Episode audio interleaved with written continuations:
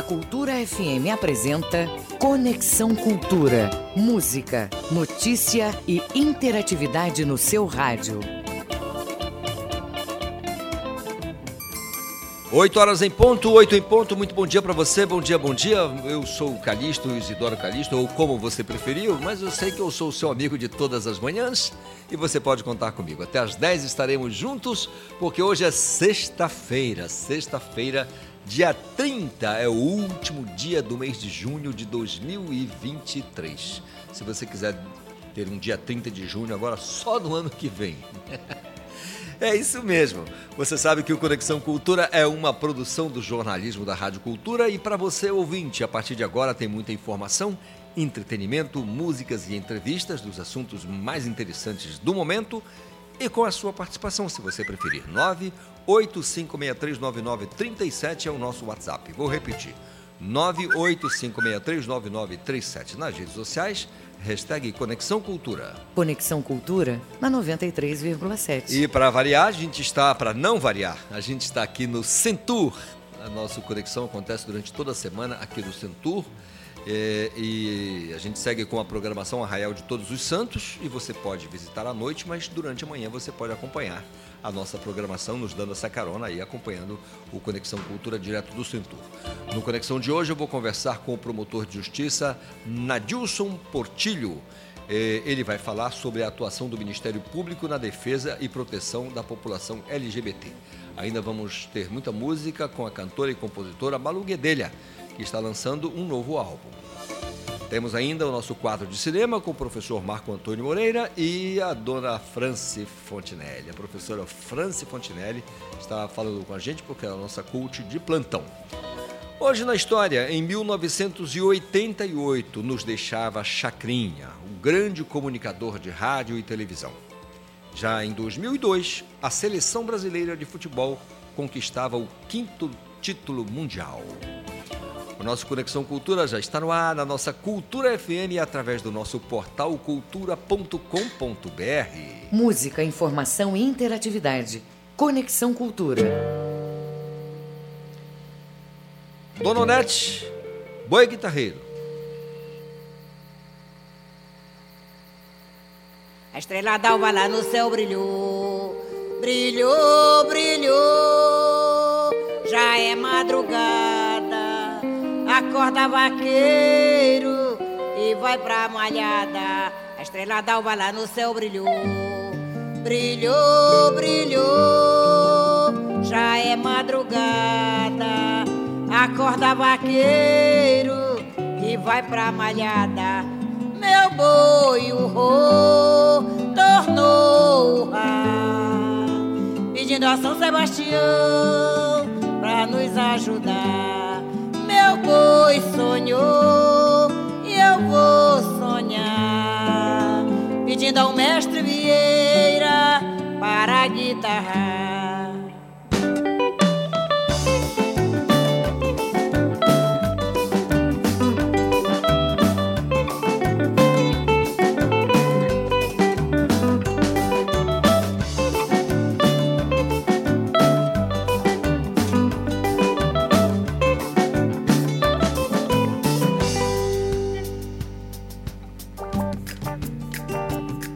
Estrela d'alva lá no céu brilhou, brilhou, brilhou. Já é madrugada, acorda vaqueiro e vai pra malhada. estrela d'alva lá no céu brilhou, brilhou, brilhou. Já é madrugada, acorda vaqueiro e vai pra malhada.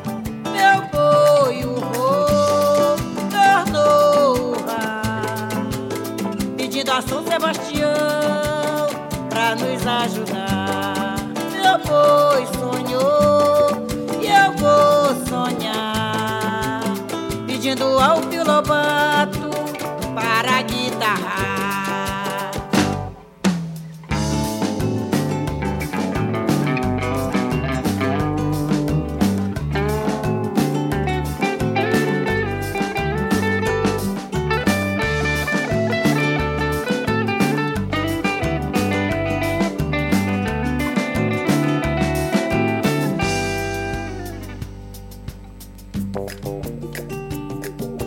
d'alva lá no céu brilhou,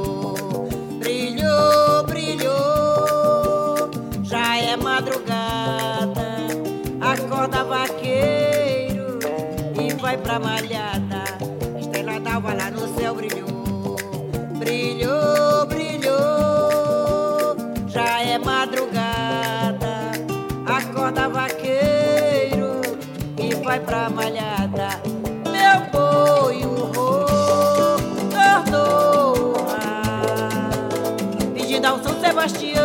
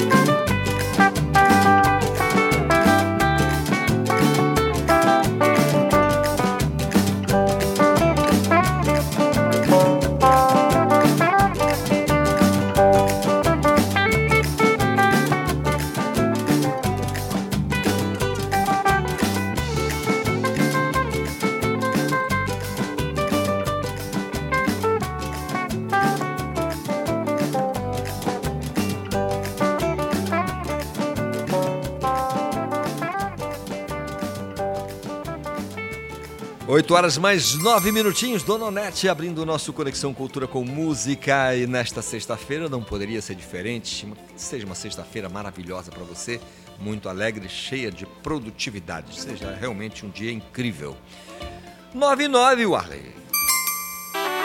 O trânsito na cidade. João Paulo Seabra é o meu colega madrugador que acorda cedinho, traz pra gente as informações do trânsito, a movimentação, né? Como é que está a movimentação nas ruas e avenidas da Grande Belém na manhã dessa, dessa sexta-feira? Desta sexta-feira.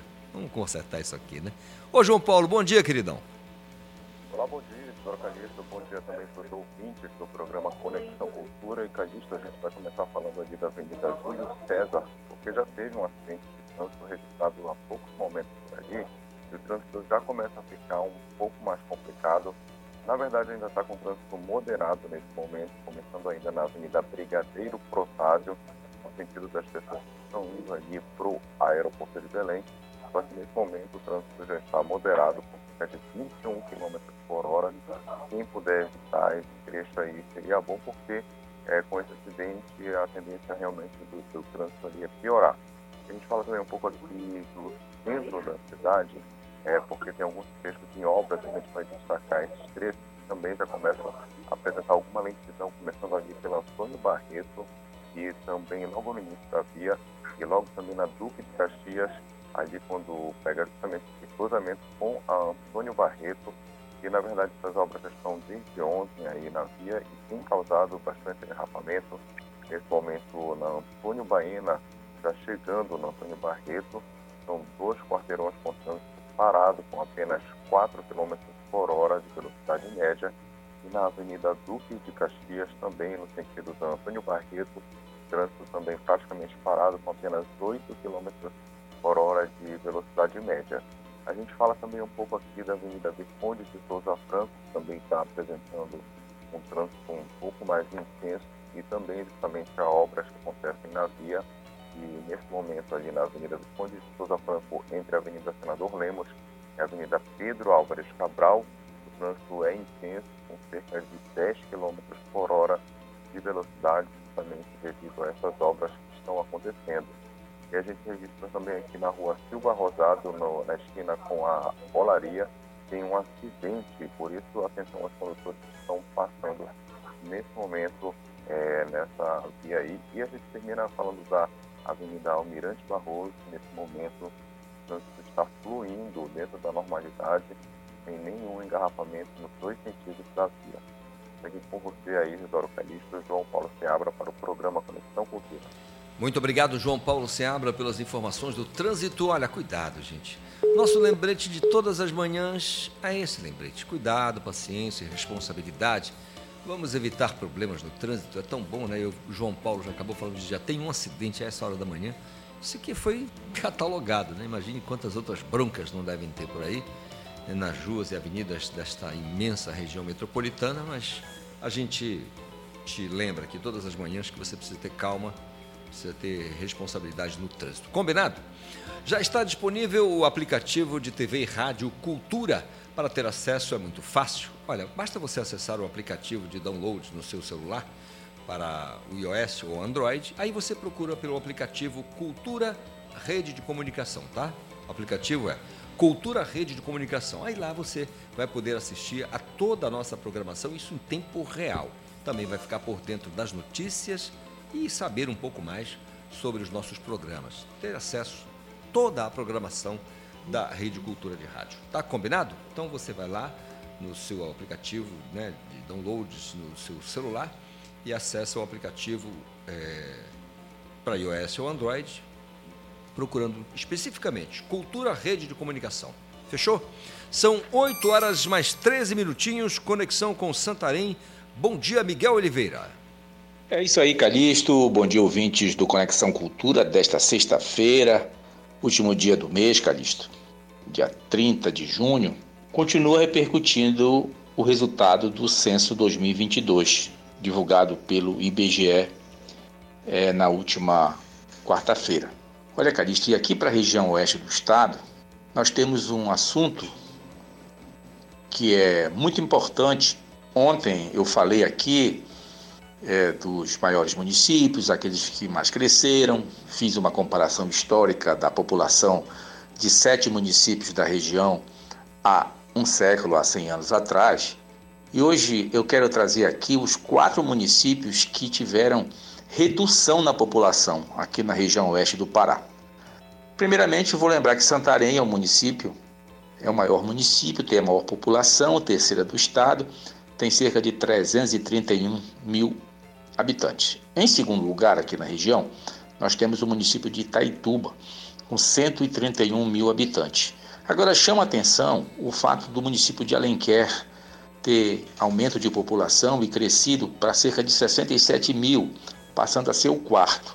E Juruti, que era um pequeno município antes da mineração da bauxita, agora já tem quase 50 mil habitantes. Então, esses são os maiores. Entre os menores que nós temos aqui na região, além de ter baixa população, ainda diminuiu mais ainda, Calixto. Por exemplo, Placas, que é um município que se originou de Santarém, ele foi desmembrado de Santarém. Ele perdeu 5.266 habitantes. Rurópolis, aqui na BR-163, é, onde teve uma agrovila, né, criada pelo INCRA, e de lá se originou o município, que ele desmembrou de Aveiro, perdeu 4.318 habitantes se comparar o resultado do censo de 2010 com esse de 2022, com dois anos de atraso, na verdade o censo era 2020. E aí nós vamos também, aqui na Transamazônica, o município de Uruará, que ele foi desmembrado de Altamira, ou melhor dizendo, de Prainha, ele perdeu 1.231 habitantes. E Trairão, lá no sudoeste do Pará, né, que ele foi desmembrado, este sim, de Itaituba, ele perdeu 1.633 habitantes. Agora, muita gente poderia se perguntar por que, que eu estou falando isso de pequenos municípios que perderam população, assim como outros, como a capital Belém, né? Pelo censo, menos 90 mil habitantes. É que você sabe que com o encolhimento populacional, esses quatro municípios, falando aqui da região oeste, eles deverão ter perdas no repasse do FPM, né, do Fundo de Participação dos Municípios, porque essa distribuição ela é realizada pelo TCU de acordo com o índice populacional. São estabelecidos, estabelecidas faixas, né, cabendo a cada uma delas um coeficiente individual. E aí, quando baixa a população, esse coeficiente diminui. Lembrando que o FPM é composto por parte da arrecadação do imposto de renda e do IPI. E aí, quando chega para esse cálculo, cabe ao IBGE encaminhar os dados populacionais ao TCU, que por sua vez vai fixar esse coeficiente de cada município, aplicando aí uma metodologia que leva em conta a renda per capita, então a renda por pessoa. Então, menos população, menos é, renda per capita, você tem aí, Calixto, menos recursos para saúde, educação, é, que esse realmente é um problema que prefeituras vão enfrentar, não só essas quatro aqui da região oeste, como também em 45 municípios do estado do Pará que tiveram população reduzida. Era isso, eu vou ficando por aqui. Na segunda-feira estarei de volta. Grande abraço a todos, até lá. Grande abraço, Miguel Oliveira, falando de Santarém com as notícias do oeste do estado do Pará. São 8 horas mais 18 minutos. Música, informação e interatividade. Conexão Cultura.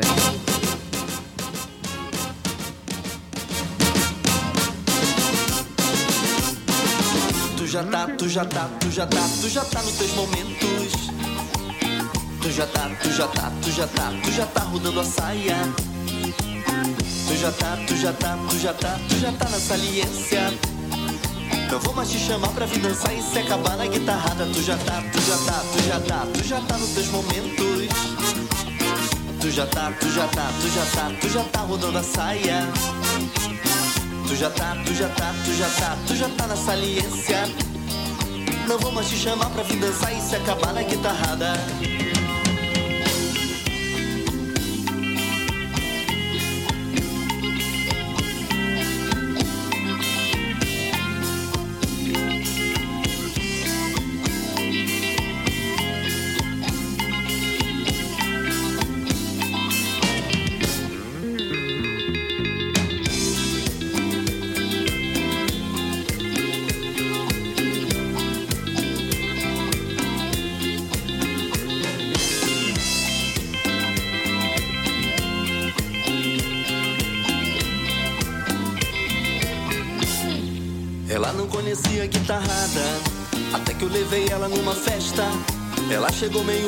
Desconfiada, depois já tava no testa com testa.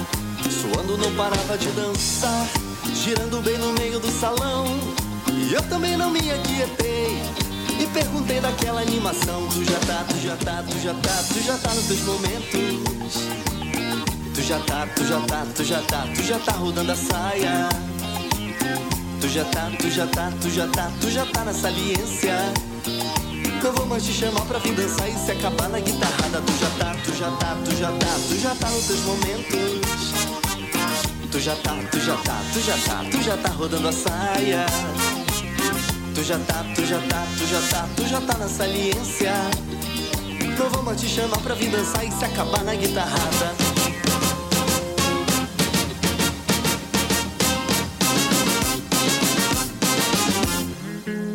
Conhecia guitarrada, até que eu levei ela numa festa. Ela chegou meio desconfiada, depois já tava no testa com testa. Suando não parava de dançar, girando bem no meio do salão. E eu também não me aquietei. E perguntei daquela animação: Tu já tá, tu já tá, tu já tá, tu já tá nos teus momentos. Tu já tá, tu já tá, tu já tá, tu já tá rodando a saia. Tu já tá, tu já tá, tu já tá, tu já tá na saliência. Não vou mais te chamar pra vir dançar e se acabar na guitarrada. Tu já tá, tu já tá, tu já tá, tu já tá nos teus momentos. Tu já tá, tu já tá, tu já tá, tu já tá rodando a saia. Tu já tá, tu já tá, tu já tá, tu já tá na saliência. Não vou mais te chamar pra vir dançar e se acabar na guitarrada.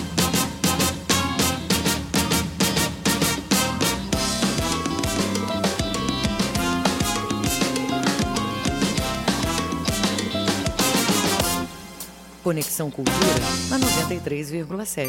Tá aí a galera da banda Mais Menino, tu já tá nos teus momentos, né, Warley? São 8 horas mais 21 minutos, sem delongas, vou bater um papo aqui com o Dr. Nadilson Portilho Gomes, ele é promotor de justiça do estado do Pará, e a gente vai falar sobre a atuação do MP na defesa e proteção da população LGBT. Doutor Adilson, bom dia, tudo bem? Bom dia, tudo bem? Tudo em paz. Obrigado doutor. pelo espaço. Ô, doutor, é uma alegria falar com o senhor.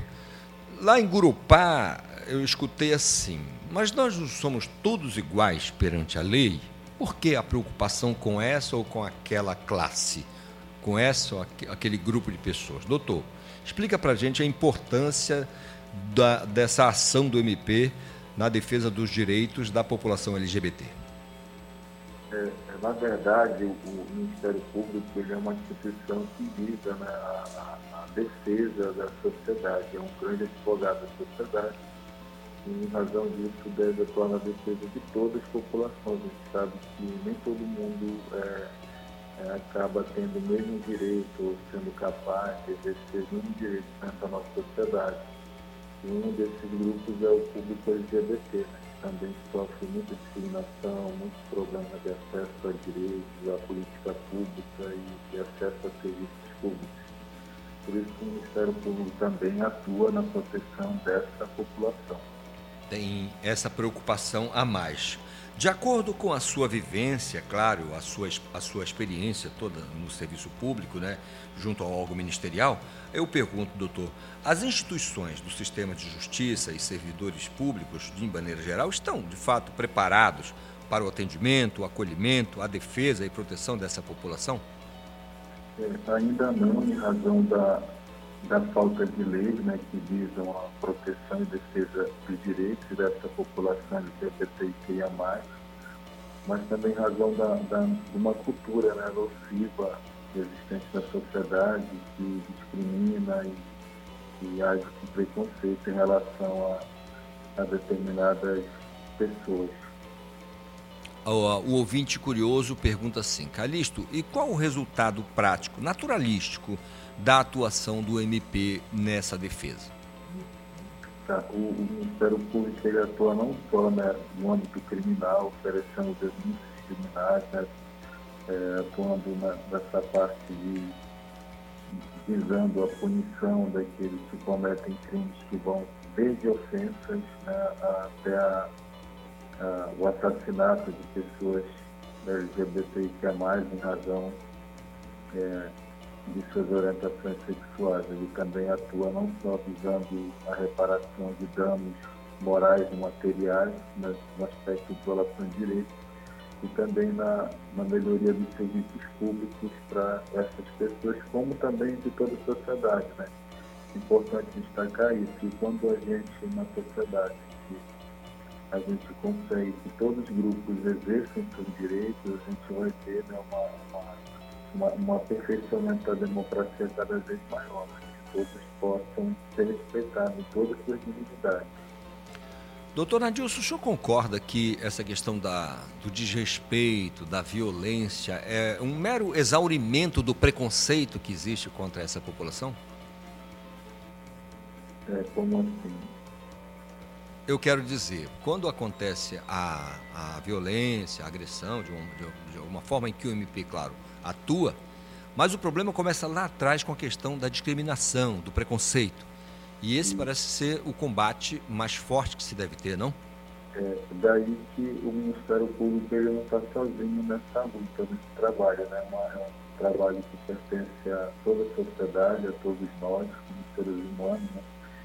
E precisamos atuar no sentido de que nós tenhamos uma sociedade que seja capaz de respeitar a diversidade, que seja capaz de, de respeitar as diferenças que existem entre os indivíduos. Né? A nossa sociedade é formada por indivíduos que são diferentes, que é natural das pessoas serem diferentes, e a nossa Constituição Federal ela proíbe qualquer forma de discriminação, raça, gênero, orientação sexual, crença, qualquer uma. Então é proibido no Brasil a gente discriminar ou fazer com que as pessoas não tenham acesso a direito em razão de qualquer discriminação, de qualquer diferença. Entendido. O senhor está animado? Eu quero, eu quero dizer assim: nós temos no Brasil atualmente muitas iniciativas, muitas ideias sendo hum, praticadas, né? é, materializada ali numa MP ou numa própria lei ordinária. Enfim, temos algumas iniciativas. O senhor está animado com relação a essa mudança no papel da sociedade nesse contexto de diminuir ou até acabar com a discriminação, com a violência, com o desrespeito contra a população LGBT? É, eu acredito que eh, no futuro, com certeza, a gente vai conseguir melhorar cada vez mais esse quadro. Eu acho que hoje a sociedade está mais aberta, eu acho que, que, as pessoas estão tendo oportunidade, até mesmo pelas redes sociais, pelo, pela internet, de, de mostrarem mais quem são. E acaba gerando também de alguma forma, claro, violência, as pessoas que se acabam se sujeitando à violência, mas também havendo uma maior tolerância, porque as pessoas passam a entender que é, a, a, população LGBT e quem é mais, ela faz parte da sociedade, quer dizer, gostando ou não, elas vão fazer parte da sociedade e elas possuem mesmos direitos que devem ser respeitados. Eu acho que, e quanto mais a gente educar, né, as crianças, meninos e meninas, para uma sociedade melhor, sem preconceito, com certeza vai ser um caminho sadio para todos nós e para a democracia brasileira. Maravilha. Doutor Nadilson, olha, muito obrigado por separar esse tempo e bater esse papo conosco aqui no Conexão Cultura, para toda a audiência da nossa Cultura FM. Um fim de semana extraordinário para o senhor, tá bom? Eu te agradeço também, minha gratidão pelo, pelo espaço e, e por sempre estar ajudando de alguma forma o trabalho do Ministério Público Estado do Pará. Maravilha. São 8 horas mais 28 minutos. Conversei com o doutor Nadilson Portilho Gomes, que é promotor de Justiça do Estado do Pará, falando sobre a atuação do MP na defesa dos direitos da população LGBT. São 9h28, deixa eu te dar a programação aqui no Centur ainda neste fim de semana. Hoje tem Boi de Máscara, Veludinho do Guamá, Grupo Parafolclórico Os Curupiras, tem Pisada Caboca, Boi de Máscara, Touro Bandido e Cabras do Forró aqui no Centur e você pode acompanhar bem de pertinho, né? Pode dar um pulo aqui e é uma programação bem alegre para você. 8h29, intervalo, eu volto no instante. Estamos apresentando Conexão Cultura. Santo Antônio disse, São Pedro confirmou. Arraial de Todos os Santos, ao vivo na 93,7 Cultura FM. Tá danado de bom.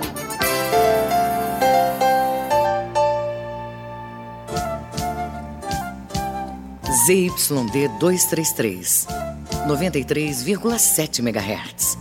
Rádio Cultura FM, uma emissora da Rede Cultura de Comunicação. Fundação Paraense de Rádio Difusão, Rua dos Pariquis, 3318. Base operacional, Avenida Almirante Barroso, 735. Berlim, Pará, Amazônia, Brasil.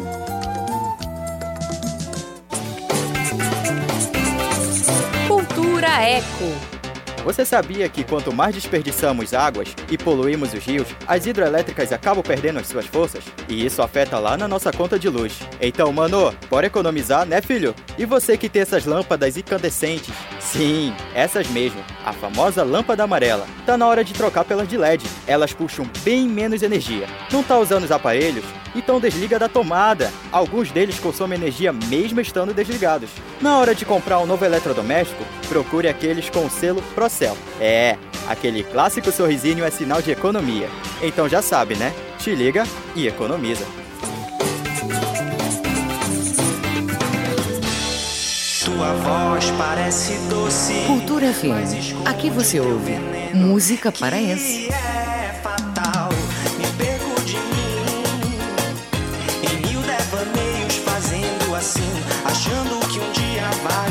música brasileira.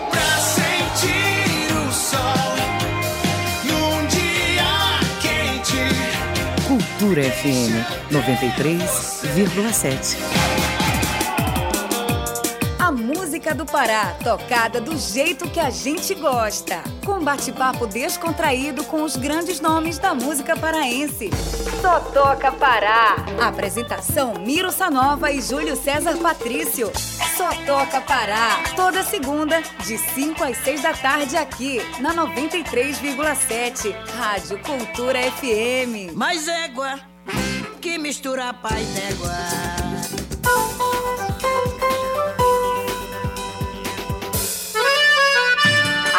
de Todos os Santos, na 93,7 Cultura FM.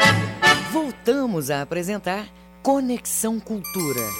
São 8 horas mais 32 minutos. Querendo participar do nosso Conexão Cultura, mande a sua mensagem para o nosso WhatsApp 985639937. Olha, sexta-feira é dia de a gente falar de, de meio ambiente daqui a pouco.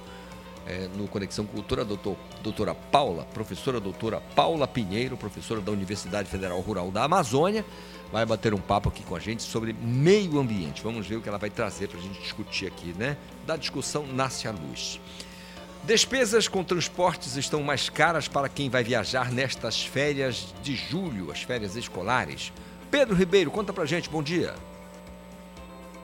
Bom dia, Calixto e ouvintes do Conexão Cultura. Vem aí uma informação muito importante para quem vai viajar de carro nessas férias. Segundo o Diese, as passagens de ônibus para o interior do Pará aumentaram mais de 9% em relação ao ano passado. E quem decidir viajar com um veículo particular também deve pagar mais caro com manutenção. Os custos estão mais elevados este ano para os itens como pneus, reparos e manutenção, tipo de veículo e local. Os preços dos combustíveis este ano estão um pouco mais em conta que no mesmo período do ano passado. Segundo as últimas pesquisas da Agência Nacional de Petróleo, a média do litro da gasolina comum estava sendo comercializada em Belém a R$ 5,09, com preços variando entre R$ 4,86 a R$ 5,49. Já o litro do óleo diesel estava custando em média R$ 5,11, com o menor preço encontrado a R$ 4,52 e o maior a R$ 6,25. E o litro do etanol estava custando em média R$ 4,69, com o menor preço encontrado a R$ 4,45 e o maior a R$ 4,89. Com supervisão do jornalista Felipe Feitosa, Pedro Ribeiro para o Conexão Cultura. Obrigado, Pedro Ribeiro. 8 horas mais 34 minutos. Eduardo do Norte, Caroço de Tucumã.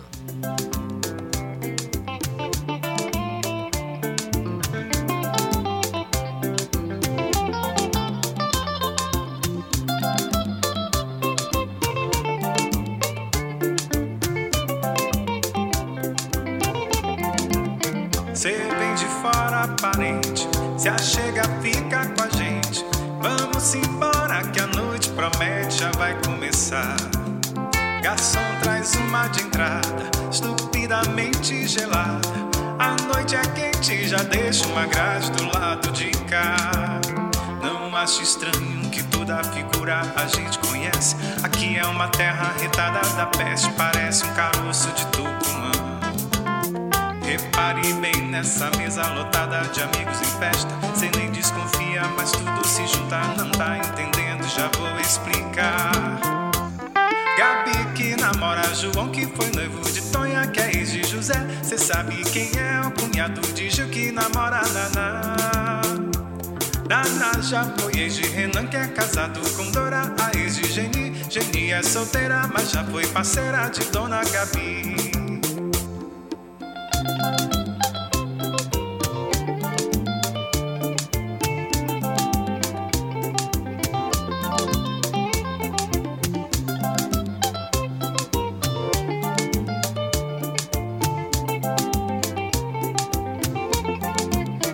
Cê vem de fora aparente, se achega, fica com a gente. Vamos embora que a noite promete, já vai começar. Garçom traz uma de entrada, estupidamente gelada. A noite é quente, já deixa uma grade do lado de cá. Não acho estranho que toda figura a gente conhece. Aqui é uma terra retada da peste, parece um caroço de Tucumã. Repare bem nessa mesa lotada de amigos em festa. Cê nem desconfia, mas tudo se junta. Não tá entendendo, já vou explicar. Gabi que namora João, que foi noivo Cê sabe quem é o cunhado de Gil que namora Naná. Naná já foi ex de Renan, que é casado com Dora, a ex de Geni. Geni é solteira, mas já foi parceira de Dona Gabi. Gabi que namora João que foi noivo de Tonha que é ex de José. Cê sabe quem é o cunhado de Gil que namora Naná. Naná já de Renan que é casado com Dora. A ex Geni, Geni é solteira, mas já foi parceira e mulher de Gabi.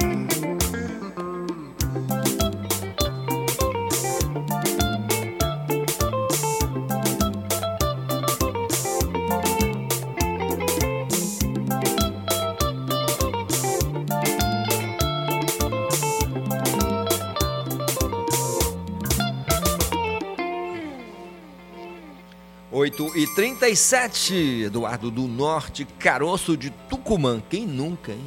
Quem nunca, doutora Paula? Roeu um Tucumã, né? Maravilha. São 8 e 37, Warley.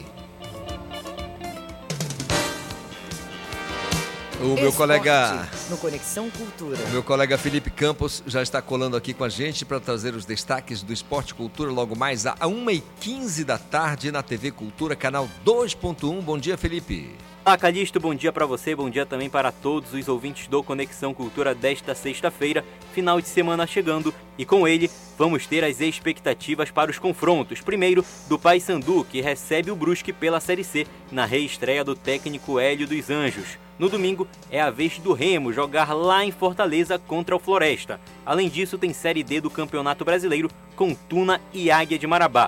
No Esporte Cultura, que vai começar 1h15, também vamos destacar a pesagem do Up Fight Show, falar sobre a final do Campeonato Paraense de Futsal e também sobre a Corrida do Sol que vai ser neste domingo. Esses são os destaques, o programa começa 1h15 e eu conto com a tua audiência, tá bom? Um abraço! Abraço, Felipe Campos, a 1h15 da tarde. A galera se liga na, pro- na programação da TV Cultura 2.1 e não vai perder o Esporte Cultura. Hora de bater um papo com a nossa coach Suzana. Essa, não, não, a França, né? A França que está com a gente, já está. Hum. O poder de uma decisão. Como saber quando ou qual a melhor escolha? Franci, uma vez. Bom dia, Bom tudo bem? dia. Tudo bem, Franci?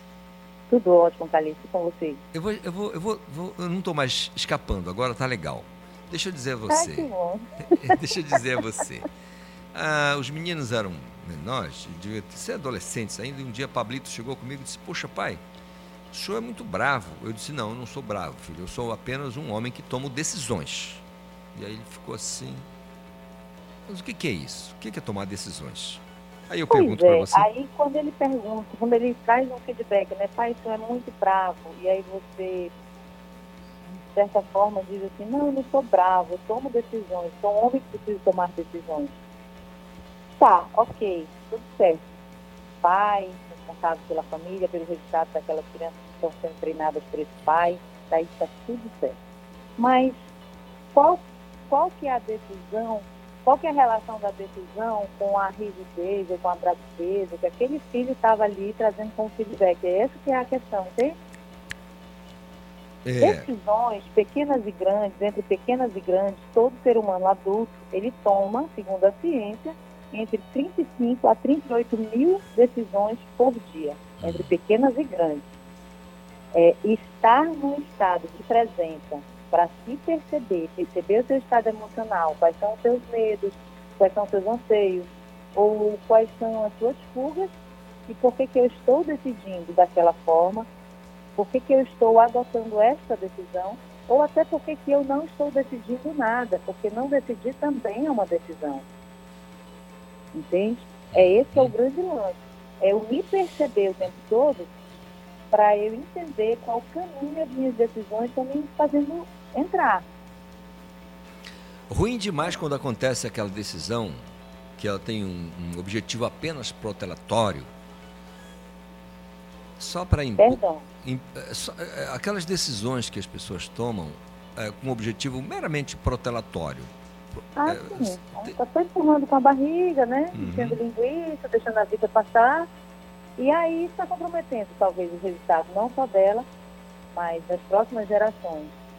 Imagina você, Calixto, um chefe de Estado, que ele chegou lá, mas os medos dele, a limitação dele, algum bloqueio que ele tem emocional, é, trava ele numa determinada decisão que ele tem que tomar. Aí ele, a gente diz que o cara regou, né? Aquele arregou ou aquela palavra, a gente teve exemplo recente, ou aquela palavra mal colocada que ele decidiu utilizar naquele momento, destrói todo um plano de carreira, de, de sucessão, e ele sai daquele posto. Aquela pessoa foi colocada lá e ela tem o poder de decidir o destino de muitas outras pessoas que estão abaixo dela. E na hora que ela foi decidir usar aquela palavra, ela talvez não pensou nisso. E a decisão dela de falar daquela forma, no tom que ela falou, no momento que ela falou, decidiu o destino de muitas pessoas. Aí essa pessoa sai, vem outra pessoa para o lugar dela, que também tem que tomar outras decisões. E aí vai também é, do, do emocional dessa pessoa, dos valores, do caráter, das parcerias, das alianças. E por aí vai se construindo. A gente precisa estar muito atento ao que decidimos o tempo todo, seja nas pequenas ou seja nas grandes decisões, porque isso muda o curso de gerações. Isso pode mudar o curso de uma nação, inclusive, né? Franci, É às vezes, tem gente que Hum. diz ah, que a decisão, ah, porque assim, a de- uma decisão às vezes é tomada com uma palavra, né? um comando, né? Avança ou desaparece da minha frente, estou usando aqui esse termo, é, é- é uma frase, às vezes uma palavra é uma decisão. Não é um exagero dizer que às vezes uma palavra ou uma decisão é como um tiro, ora, não há uma interpretação literal, porque um Bom, tiro ele não tem volta, né? A palavra sim, a decisão livro- tem, né? O livro milenar da vida, né, diz pra gente que a palavra ela não volta realmente, ela não volta nem vazia, ou seja, ela não volta sem efeito. Ela, da feita que ela sai, ela pode ser comparada com uma bala, como uma flecha, porque ela não faz curva, ela não volta. Né? É, você tem poder, inclusive, de matar alguém ou de trazer vida para alguém através daquela palavra que você decidiu disparar. Né? A gente pode usar assim essa analogia. Porque você imagina é, alguém que está ali naquela dúvida, naquele anseio, naquela insegurança sobre algo. Vamos, vamos trazer para os jovens. Aí ele está naquela insegurança, e aí o pai, que talvez tenha mais tenha suas limitações, ele chega também nervoso, também com medo daquela decisão que o filho quer tomar, e aí ele dá uma palavra de desencorajamento. Ele, naquele momento, é, dependendo do cenário interno desse filho, ele pode ter dado tiro de misericórdia na decisão daquela pessoa, que talvez seria a decisão da vida dela. Tudo fica muito subjetivo.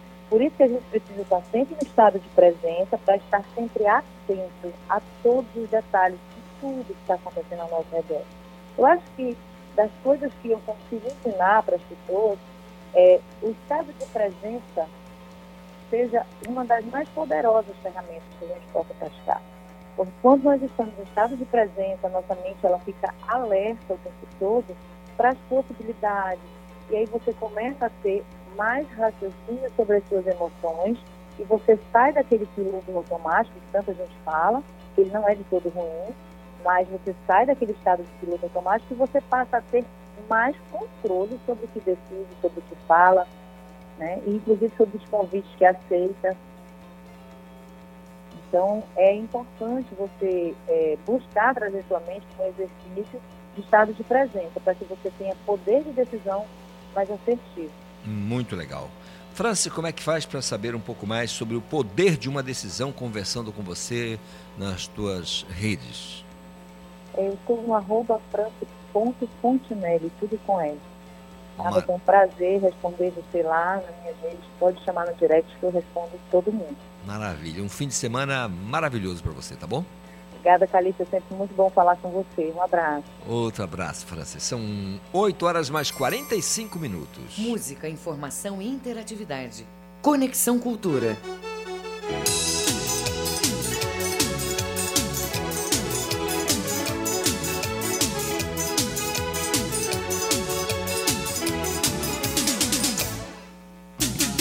Eu fiz uma fogueirinha esperando o meu amor.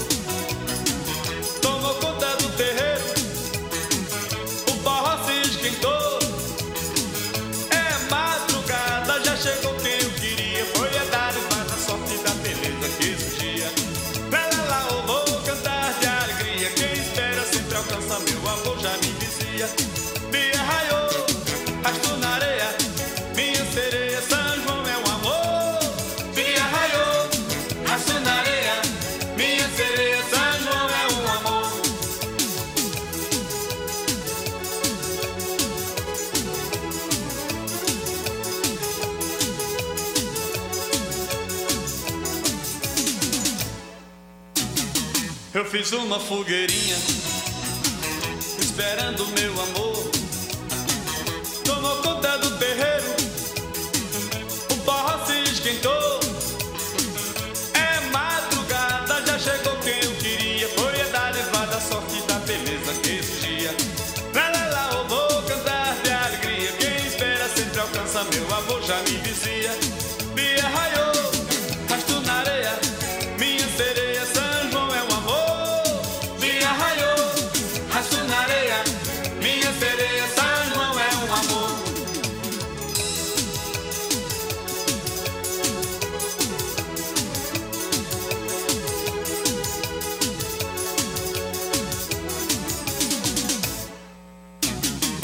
fiz uma fogueirinha esperando meu amor.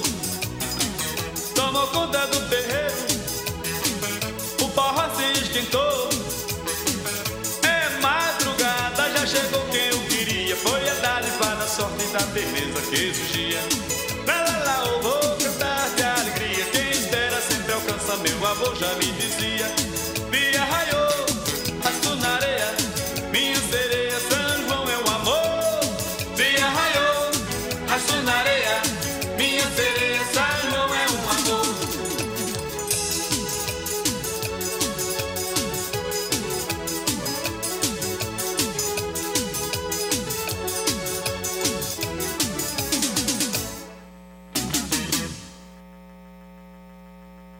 8 horas mais 48 minutos, você fez a sua fogueirinha? Eu já fiz várias esse mês de junho. E você pode fazer a sua ainda nesse dia 30 do mês de junho, é o último dia do mês para brincar. Não, mas ainda dá, né? Ainda dá para fazer muita coisa no fim de semana de junho.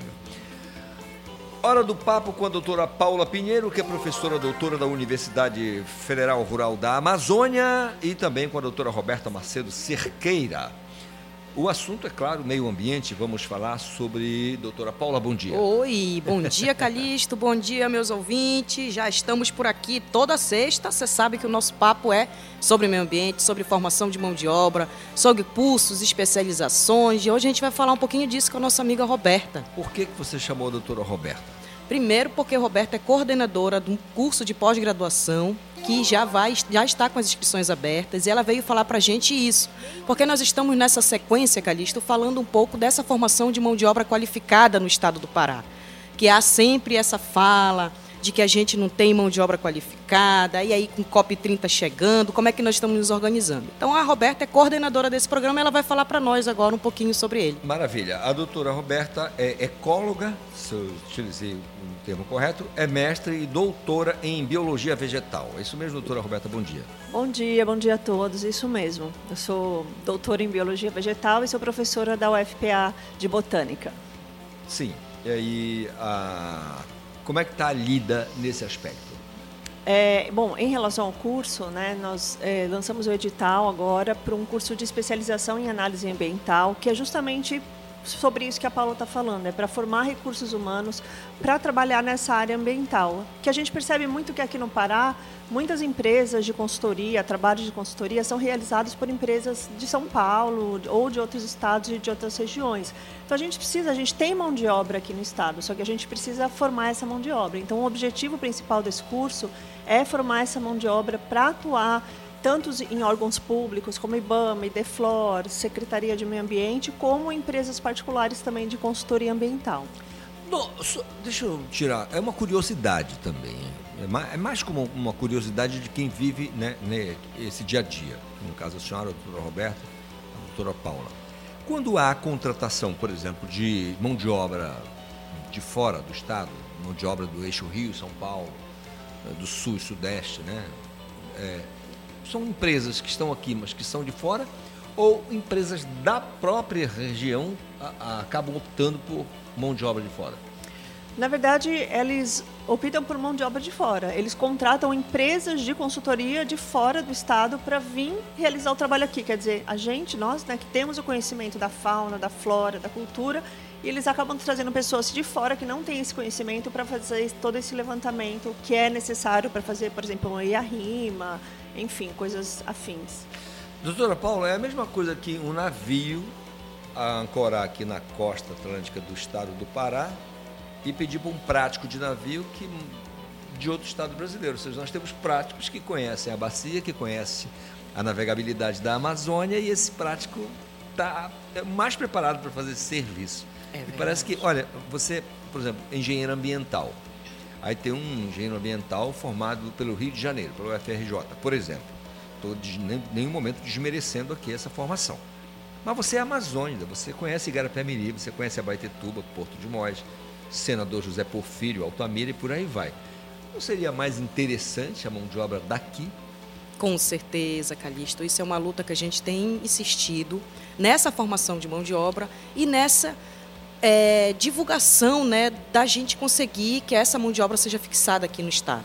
Nós temos hoje nossos alunos, os nossos formandos, egressos dos cursos da universidade, tanto do Federal Rural da Amazônia quanto da Universidade Federal do Pará, em muitos lugares, principalmente nos interiores, né? Vai muita gente para o interior para trabalhar nas secretarias de meio ambiente, para trabalhar nas empresas. As grandes mineradoras elas estão no interior, elas não estão na capital, né? Então é necessário também que a pessoa que se forma, que tem essa mão de obra qualificada, ela também queira sair da escada rolante do shopping.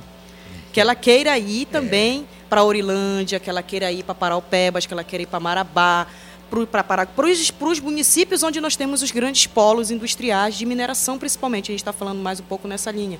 Mas existe muita também a, agri, a agricultura né, mecanizada nesses outros lugares. Então, a gente precisa que essas pessoas é, que a gente, esse banco de talentos nosso seja exposto. Né? Por isso que a gente insiste aqui na rádio, nos espaços que a gente tem, na rádio e na TV, para falar muito dessa formação.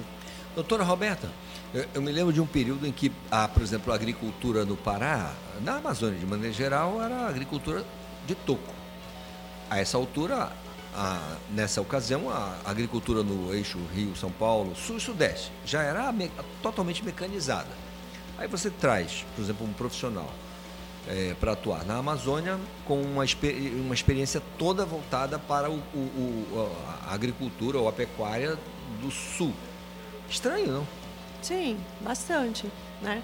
Considerando que as características ambientais, características de solo, características de clima são completamente diferentes do que a gente tem aqui.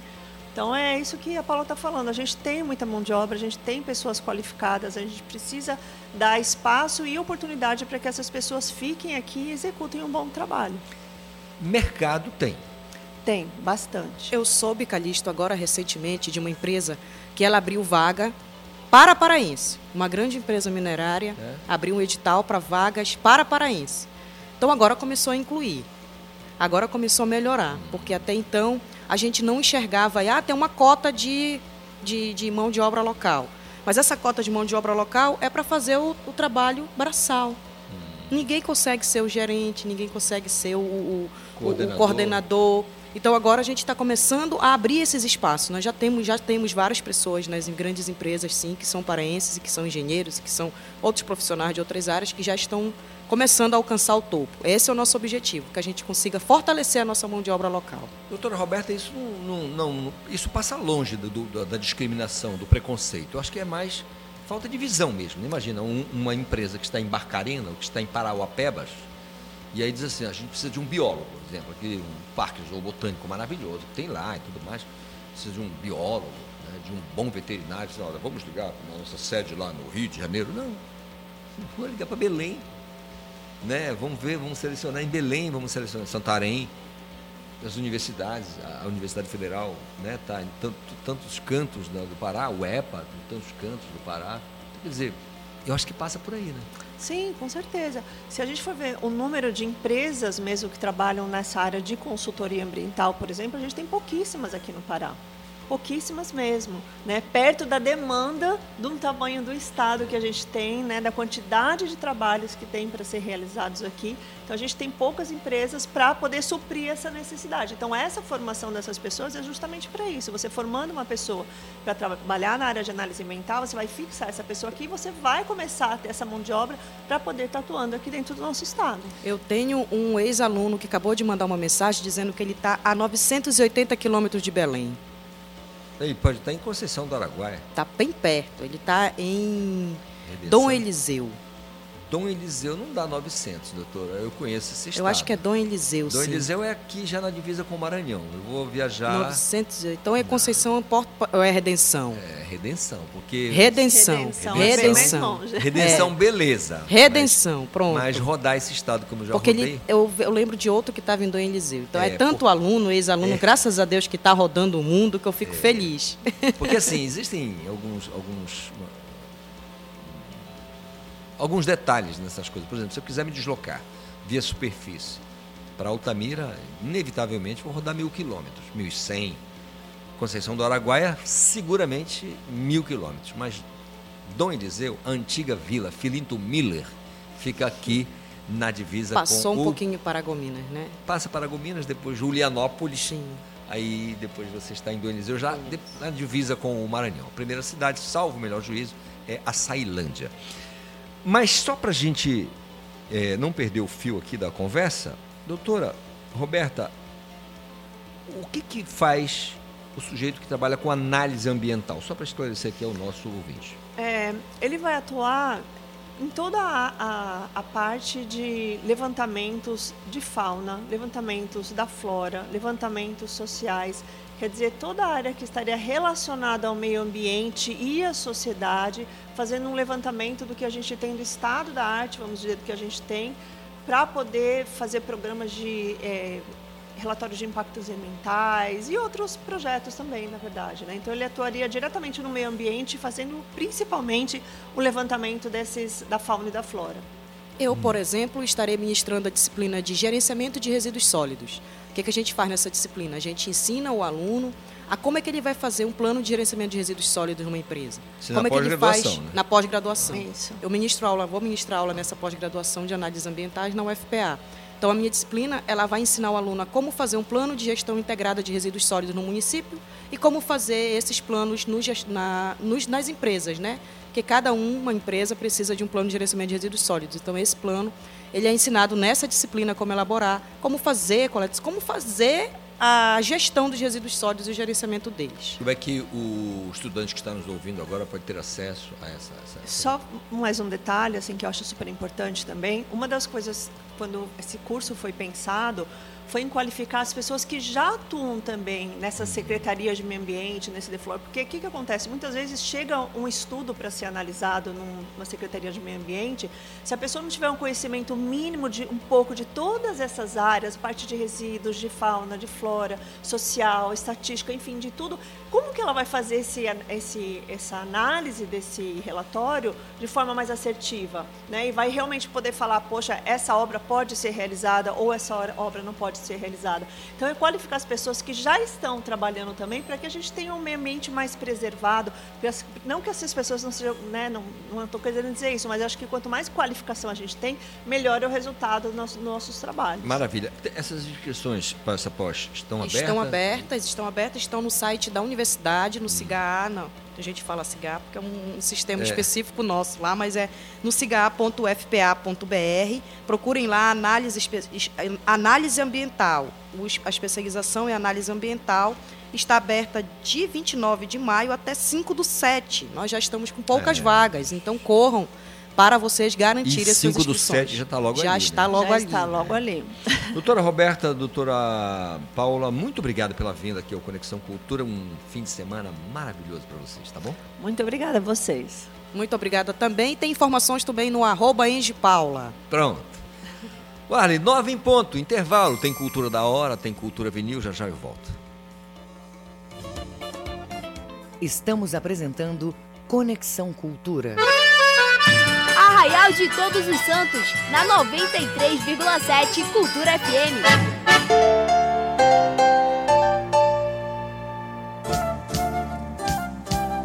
ZYD 233, 93,7 MHz. Rádio Cultura FM, uma emissora da Rede Cultura de Comunicação. Fundação Paraense de Rádio Difusão, Rua dos Pariquis, 3318.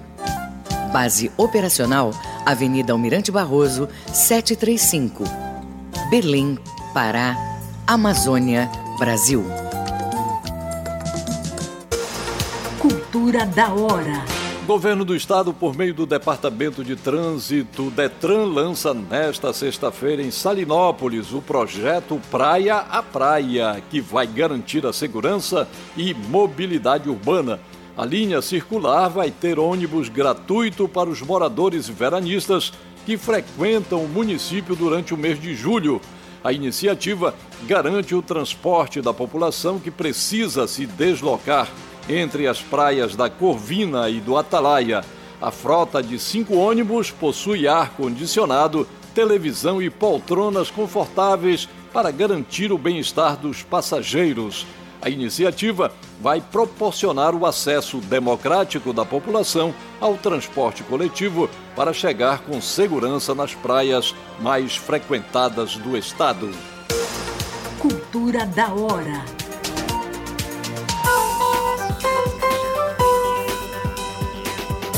A música, o fato, a memória. Cultura vinil. A história da música em long play. Amor, eu só quero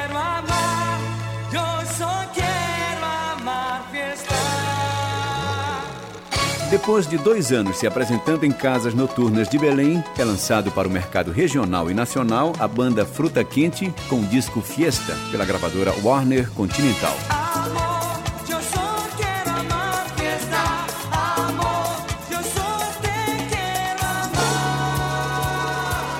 LP tinha na produção executiva Luizão Costa, o Don King, e não demorou muito para a banda Fruta Quente alcançar voos mais altos, fazendo enorme sucesso no norte e nordeste. Se você quer aprender um molejo diferente, vai em frente e deixa o corpo te levar.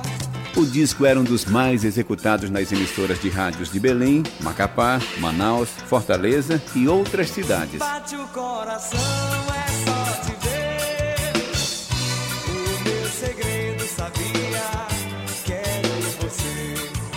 Logo a banda Fruta Quente encheu os olhos da Warner Continental, vendendo em seu primeiro disco 25 mil cópias. 1993, Banda Fruta Quente, Mel da Fruta, de volta no Cultura Vinil. Eu hoje amanheci com sol, a luz da vida colorir, distância percorrida. Sentir o gosto, o bom prazer, te dar todo o meu bem querer, provar do mel da fruta.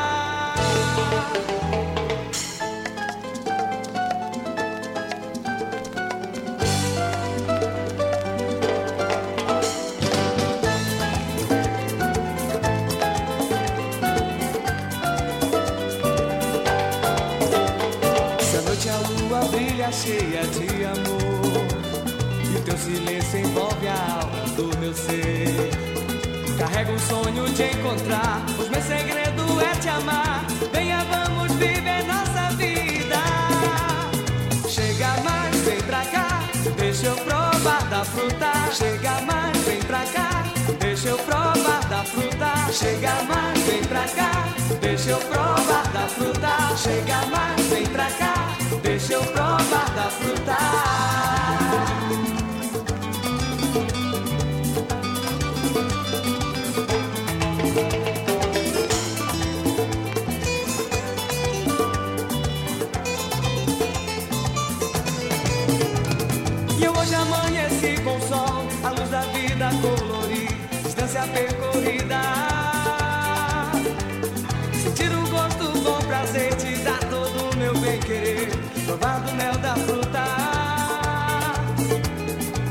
noite a lua brilha cheia de amor, e teu silêncio envolve a alma do meu ser.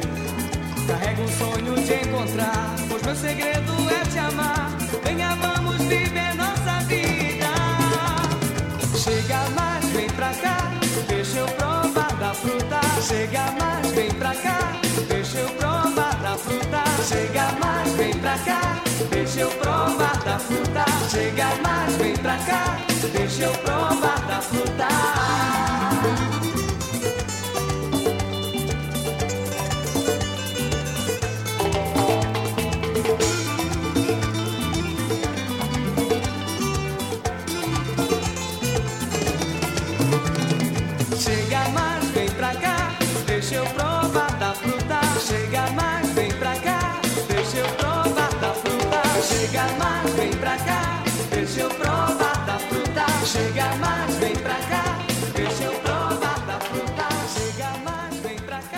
Música, o fato, a memória. Cultura Vinil. A história da música em long play. Produção e apresentação, Paulo Brasil. Voltamos a apresentar Conexão Cultura.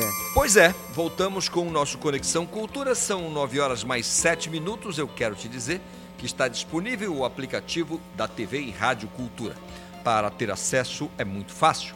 Basta você acessar o aplicativo de download no seu celular, iOS ou Android. Aí você procura o aplicativo Cultura Rede de Comunicação. Aí lá você pode assistir toda a nossa programação, toda a programação em tempo real, ficar por dentro das notícias e ainda né, saber como é que rola a nossa rotina, nossa programação, os nossos programas. Você fica sabendo de tudo, tá combinado? Tudo certinho? Então é assim. Mais uma vez, está disponível o aplicativo de, da TV e Rádio Cultura. Você vai no seu smartphone, lá naquela, naquela loja de aplicativos, né, procura o aplicativo é, Cultura Rede de Comunicação, aí você baixa e segue numa boa, acompanhando tudo o que rola por aqui. Tá combinado? São nove horas mais oito minutinhos. Caixa Econômica Federal está com campanha para regularização de débitos. As informações com a Eline Oliveira. Daqui a pouquinho a Eline Oliveira vai trazer as informações para a gente da Caixa Econômica Federal, porque é importante para o ouvinte. Eline, conta para gente. Bom dia, Calixto e ouvintes do Conexão. Escuta essa notícia super interessante para os clientes da Caixa Econômica Federal. O banco está com uma nova campanha, Tudo em Dia Caixa. Uma oportunidade para a negociação de dívidas comerciais de pessoas físicas e jurídicas, com até 90% de desconto. O atendimento é disponibilizado por meio dos canais digitais, lotéricas, unidades móveis e agências. São mais de 4,7 milhões de clientes no Brasil que vão ser beneficiados. E no Pará, esse número chega a cerca de 99 mil clientes. Os contratos negociados vão ser retirados dos cadastros restritivos de crédito externo em até cinco dias úteis após a efetivação do acordo por meio do pagamento do boleto. Além disso, Calixto, a Caixa também orienta seus clientes sobre a importância de se utilizar o crédito de forma consciente. Se você é cliente Caixa e deseja quitar as suas dívidas, não perca essa oportunidade. Com supervisão do jornalista Felipe Feitosa, Eline Oliveira para o Conexão Cultura. Muito bem, são nove horas mais nove minutinhos. Minha gente, vamos falar de uma iniciativa muito legal. A Coordenação Estadual de Políticas para o Autismo, junto à Secretaria de Articulação e Cidadania, Fundação para a Paz e o Instituto INBN e NEL, que é o Núcleo de Esporte e Lazer, realizam nos dias, no primeiro dia do mês de julho e no dia 2, o projeto Primeira Olimpíada Esportiva Inclusiva. Para dar mais detalhes, eu vou conversar agora com o Marclay Lima, que é coordenador, coordenador de esporte e lazer da Funtelpa e articulador do Comitê Paralímpico Brasileiro no Pará. Marclay, bom dia, tudo bem? Bom dia, tudo bem. Marclay, qual é o principal né, objetivo, o objetivo central dessa iniciativa? Olha, é... bom dia a todos da rádio. É... O importante dessa iniciativa é a gente dar esse espaço esse espaço para todos. E aí, no caso, os autistas, né, que vão estar disputando a primeira Olimpíada deles, uma iniciativa da CESPA, que nos procurou também para sermos parceiros. Então, o NEL e a Funtelpa, a gente é parceiro, assim como o Parapaz, SEAC, para que a gente possa, assim, fazer a verdadeira inclusão né, e, e dar essa iniciação esportiva que, através do esporte, esses jovens hoje diagnosticados como autistas, eles possam sim se integrar dentro da sociedade, possam melhorar o rendimento deles também com as famílias, com a escola, enfim. O esporte ajuda muito é nesse processo de agregar, nesse, nesse processo de participação. E bem legal esse trabalho que está sendo desenvolvido pela doutora Nayara lá na, na CESPA, né? Com essas políticas voltadas para o autismo. Eu digo sempre assim, de 19 para cá, né, a doutora Nayara assumiu a política pública para autista né, da CESPA, a gente é público que notou, que mudou, né? Hoje você tem a carteirinha do autista, que você pode ir para o cinema, você pode fazer isso. Né? O atendimento do autista hoje mudou. No estádio. No, no estádio de futebol agora, né? Você tem um espaço único, que eu acredito que é o único num país que tem isso. É, esse espaço para o autista poder. É, Sensorial, tá, né? Assistir um jogo de futebol né, com a sua família. Isso que é importante, não é só o autista né, que ela é, trabalha, ela é trabalha também com toda a família. Que é o que a gente é, prega, né? Que ali aquele, aquele jovem, aquela menina, aquele autista só está ali participando, aquela pessoa com deficiência, seja ela qual for também, né? é, cego, deficiente físico, ele está ali, mas a família vive junto com ele naquele é, momento, todos verdade. os dias. Então, para a gente é muito importante estar junto participando. Marclay, fala para a gente é, da programação da primeira Olimpíada Esportiva Inclusiva. Como é que está esqueletada essa programação? Beleza. No, vamos fazer na Usina da Paz do Guamá, certo? Dia 1 e dia 2. E aí a participação na SEAC também é muito importante em, em ceder esse espaço, estar junto com a gente também. É, começa às 8 horas da manhã, nos dois dias, tanto no dia 1 como no dia 2, vai até 3 horas da tarde.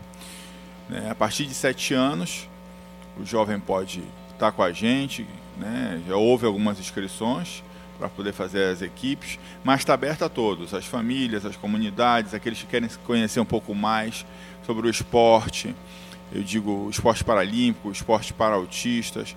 Então pode estar lá com a gente, participando, perguntando, levar seu filho, sua filha, para estar junto com a gente para poder dividir esse momento. Então vai ter jogo de futebol, futebol pautista. Inclusive nós abrimos um parêntese, vamos dizer assim, vai ter futebol para surdo também lá, uma programação como exibição. Então assim, estaremos todos lá para fazer esse, esse momento com ele. Vôlei sentado, nós vamos, nós vamos fazer também lá. Vôlei tá? sentado. Vôlei sentado. Então, todo mundo que quer conhecer um pouco mais, quer se aproximar que acha que seu filho precisa dessa interação, por favor, apareça, nos procure lá. Local, sim, só para o pessoal entender a logística de chegada, como é que faz ali? Chega ali na usina da parte do Guamá, que fica na Bernardo Saião, certo? Passando ali a José Bonifácio.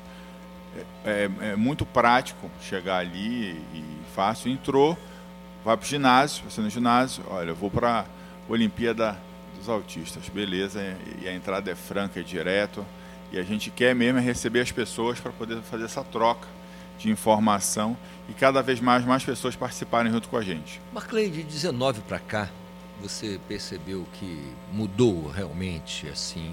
Quando eu falo não em termos de iniciativas, como nós tivemos diversas, inclusive acabamos de citar aqui a atuação muito legal, firme da doutora Nayara. Mas eu falo do público, né? de como as pessoas receberam essas mudanças e se comportam agora com essas mudanças? Você acha que houve, por exemplo, interesse? As pessoas estão buscando mais esses serviços para as pessoas com deficiência? Sim. É, 19 para cá também eu assumi né, a, a, representação do Comitê Paralímpico Brasileiro aqui no, no Pará. Então a gente trabalha com várias pessoas com deficiências também. E por incrível que pareça, é, a gente tem tido, não só na área do esporte, mas em todas as áreas, a, a, doutora Nayara na, na CESPA, é, pessoas ligam, como é que eu faço para colocar meu filho na natação? Olha, eu tenho um, um, E de cidades também, como é que eu começo a fazer um trabalho na minha cidade? Porque hoje, de 19 para cá, o Estado realmente dá, deu e continua incentivando bastante a participação de todos na área da inclusão. É um trabalho realmente muito é, grande, forte, intenso, tanto do nosso governador Eduardo Barbalho, como da primeira-dama, doutora Daniela Barbalho. Então, isso incentivou muitas pessoas a estarem junto com a gente e muitas cidades procurarem montar o seu trabalho também em relação a a pessoa com autista, a pessoa deficiente cego, físico. Então a gente vê sim, hoje muita gente procurando e a gente buscando dar esse apoio. Então a gente fica muito feliz que hoje essa família vê uma porta aberta, uma oportunidade de poder chegar, levar seu filho, fazer um trabalho né, em várias áreas.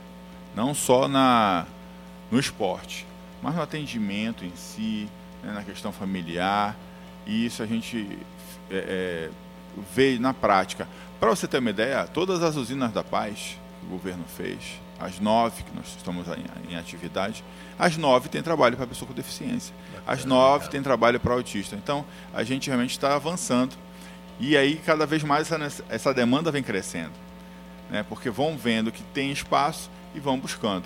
Então, realmente, a gente fica muito feliz né, que mais pessoas podem ser incluídas, tanto só no esporte como na nossa sociedade, como cidadãos. Maravilha. Marclay, dá o um serviço então para a gente. Convida mais uma vez o público para participar da primeira Olimpíada Esportiva Inclusiva.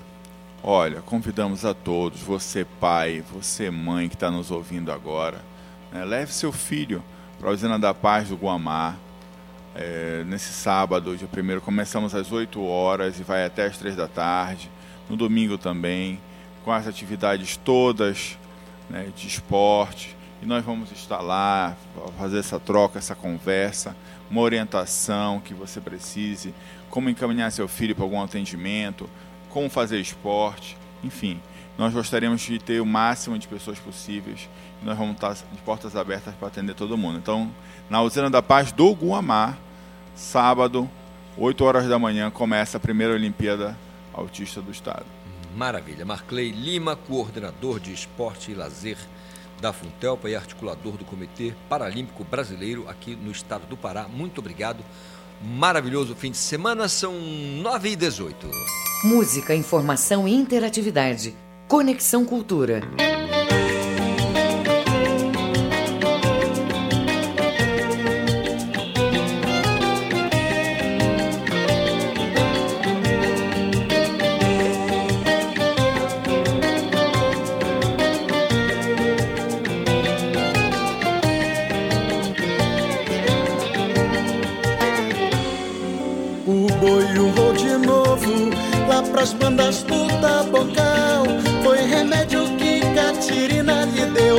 Deu, vacina do bem, nada de mal.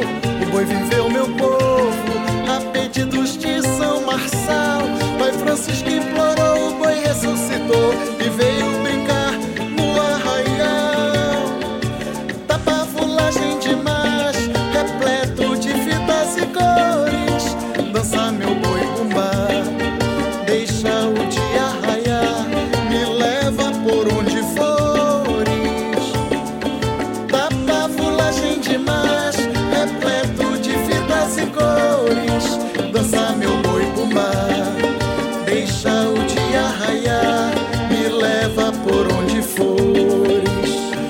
Boi chegou cedo, vindo lá do Maranhão. Na fronteira do Pará, conquistou seu coração.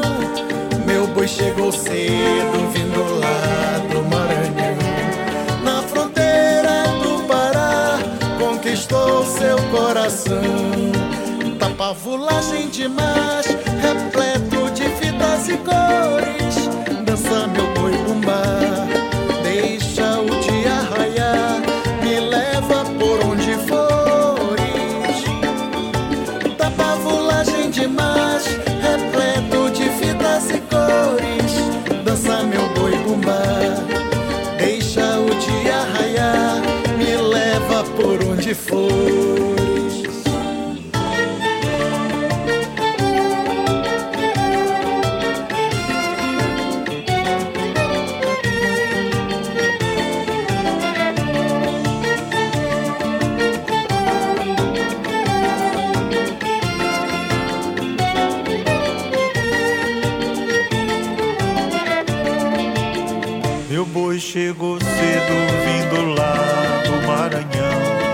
fronteira do Pará, conquistou seu coração. Tapavulagem demais, repleto de fitas e cores, dança meu boi bumbá, deixa o dia raiar, me leva por onde fores.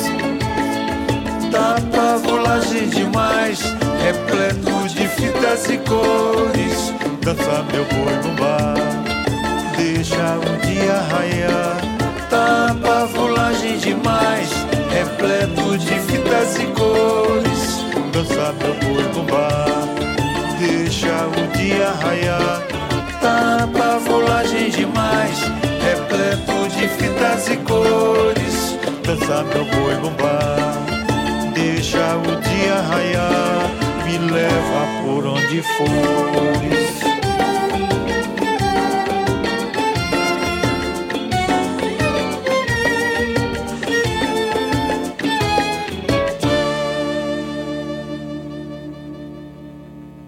Conexão Cultura na 93,7. Às 9 horas mais 22 minutos. Esporte. Ivo Amaral, bom dia, Ivo. Bom dia, bom dia, Calixto. Dia ensolarado aqui em Batista Campos. Tomara que essa onda azul, esse dia bonito, se reflita para o final de semana de Rei do Paysandu, que aparentemente, pelo menos, estão numa fase ascendente na Série C, Calixto. É Tem verdade. jogo os dois nesse final de semana. Mas, Ivo, ah, teve um ouvinte que pediu para perguntar um negócio para você. É, Diga. com base em toda a tua experiência, ele diz assim: Calixto, pergunte ao Ivo Amaral se foi acertada, de maneira geral, assim, se foi acertada a, a decisão do treinador do Botafogo de rasgar para o mundo árabe.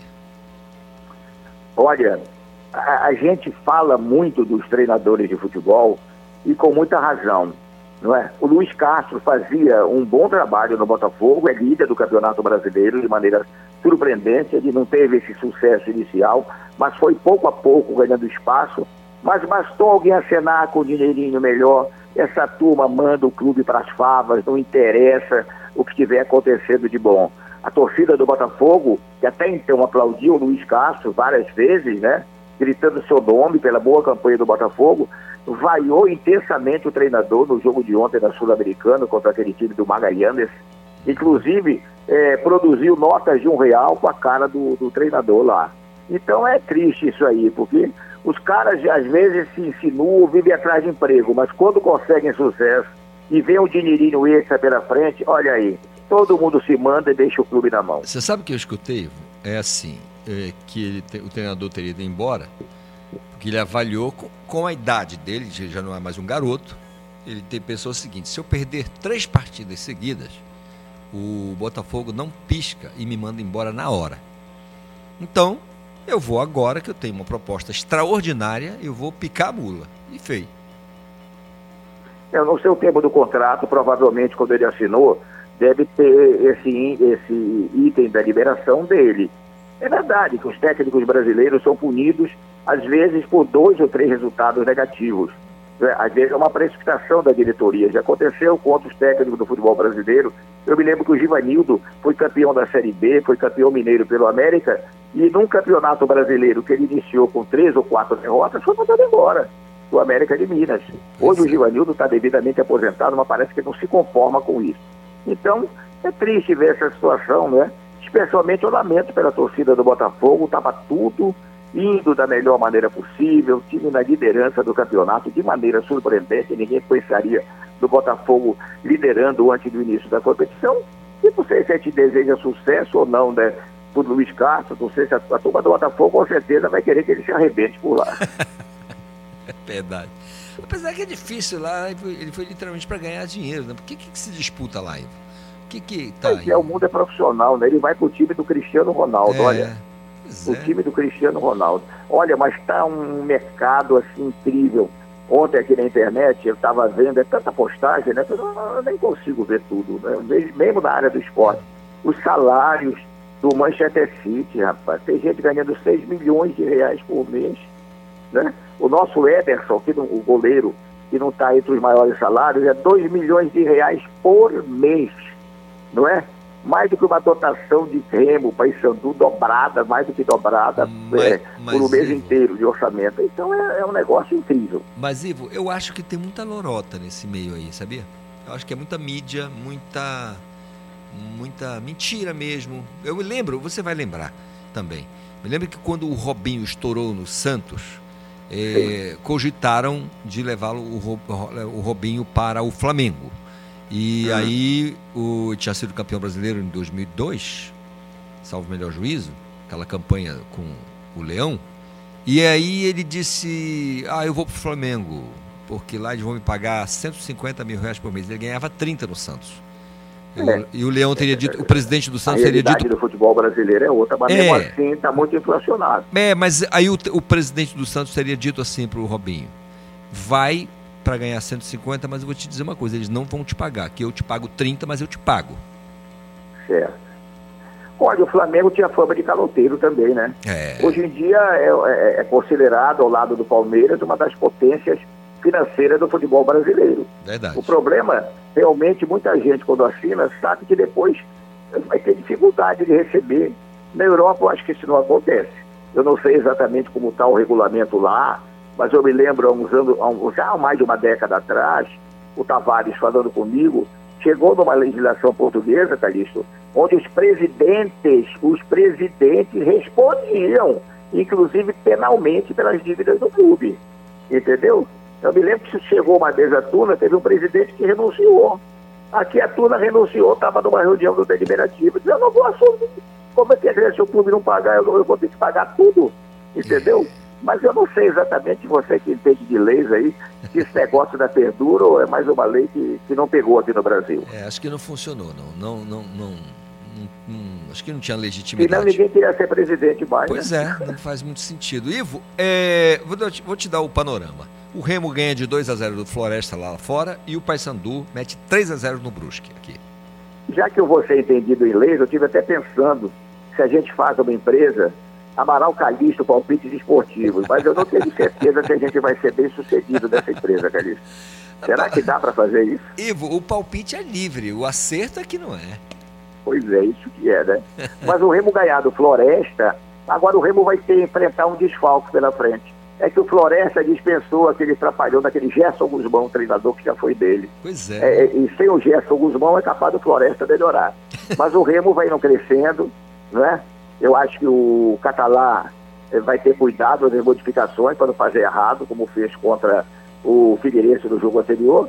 E o Remo tem grandes possibilidades de vencer, sim, se o time continuar nessa fase ascendente. Paysandu, com um, um novo comando, pode fazer bom resultado frente ao Brusque aqui em Belém? É, o- é o Paysandu tem no Hélio dos Anjos, um técnico muito experiente.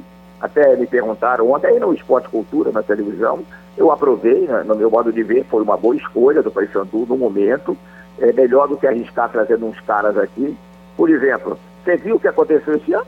Marce- O, o, o Hélio Car, o Hélio, o Hélio dos Anjos passou um ano e dois meses na Ponte Preta, que não é uma duração tão, tão curta assim para o hábito do futebol brasileiro, não é? O Marcelo Cabo chegou aqui com fama de Deus, três, quatro meses foi embora. O Marquinhos Santos a gente não esperava nada, não esperava nada dele e realmente continuou não esperando até a sua dispensa. Agora, o Paysandu está trazendo um quarto goleiro chamado Matheus Nogueira, que estava do Portimonense da segunda divisão de Portugal e parece que nem estreou no clube. Para que isso? O time tem Gabriel Bernardi, que eu espero que não seja prejudicado pelas falhas, tá? o Elton, como é o Alain, e o próprio Thiago Coelho, que era titular até essa operação. Ou traz um super goleiro, ou não traz mais um para disputar a posição. É, é dinheiro perdido, no meu modo de ver. Verdade, Ivo. Olha, é, eu não sei quanto a Série C, se há, se manutenção ou, ou, de repente até título, mas Águia de Marabá e Tuna Luso estarão na Série C do ano que vem, tá bom? Olha, esse é- é- já é do Amaral e Calixto Palpite Esportivo? Já tá Eu funcionando. acho que, eu acho provável. Eu falei outro dia que eu vejo essa possibilidade bem grande, né? A Tuna estava um ponto do líder, né? E o Águia está em terceiro lugar. E o, e- e o clube que está mais perto dos quatro primeiros está três pontos atrás do quarto, que não é o. Parece que é o Maitá. Esse time do Maitá é o último dos quatro. Eu acho que Tuna e Águia podem, sem dúvida alguma, entrar eh, nessa reta final, que seria uma glória também para essa divisão do futebol paraense. Maravilha. Ivo Amaral, na segunda-feira a gente bate um papo. Um grande abraço, ótimo fim de semana. Tá, vai registrando a firma aí. Grande abraço do amigo. Grande dos amigos da abraço. cultura. São 9h31, intervalo, a gente volta no instante. Estamos apresentando Conexão Cultura. Arraial de Todos os Santos, na 93,7 Cultura FM.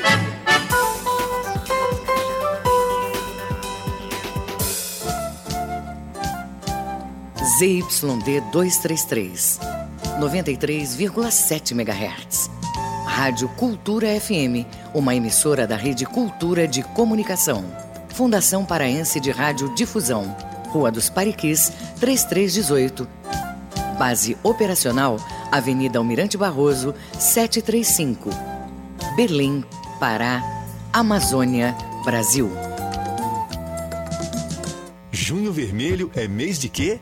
De doar sangue do Hemopa. A vida bate forte no meu coração e se multiplica com a minha doação. Eu dou sangue pra te ver sorrir, eu dou sangue pra te ver cantar. É junho vermelho. Doe sangue, doe vida. Hemopa. Apoio Cultura FM. Tempo de emoção, bate, bate coração, pela minha doação. Mês de julho chegando e eu quero te contar uma novidade. Salinas vai ser o palco do Festival de Verão Cultura Eco. Com várias atrações musicais, programação esportiva e ecologia na nova orla da cidade. Tu já és nosso convidado. Te liga na Cultura Rede de Comunicação e vem curtir o verão no maior astral. Tua voz parece doce. Cultura FM. Aqui você ouve música paraense. É fatal, me perco de mim. Em mil devaneios fazendo assim, achando que um dia vais mudar. Música brasileira.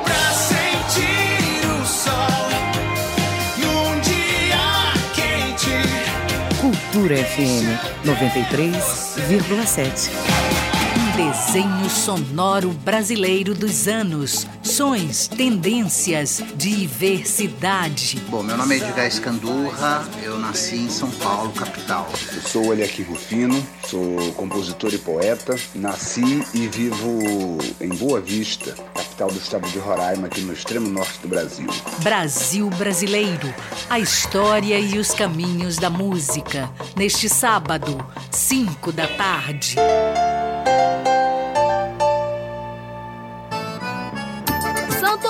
Disse, São Pedro confirmou. Arraial de Todos os Santos, ao vivo na 93,7 Cultura FM. Voltamos a apresentar Conexão Cultura. São 9 horas mais 34 minutos, é o nosso Conexão Cultura desta sexta-feira, último dia do mês de junho de 2023. São João indo embora, né? As danças, as comidas, mas isso deve rolar até o dia 5 por ali. Ainda vai ter muita coisa pra gente fazer. Eu espero, eu adoro esse período. São 9h34, como disse, está colando comigo a Joana Melo com os destaques do Sem Censura Pará, logo mais às duas da tarde na TV Cultura, canal 2.1.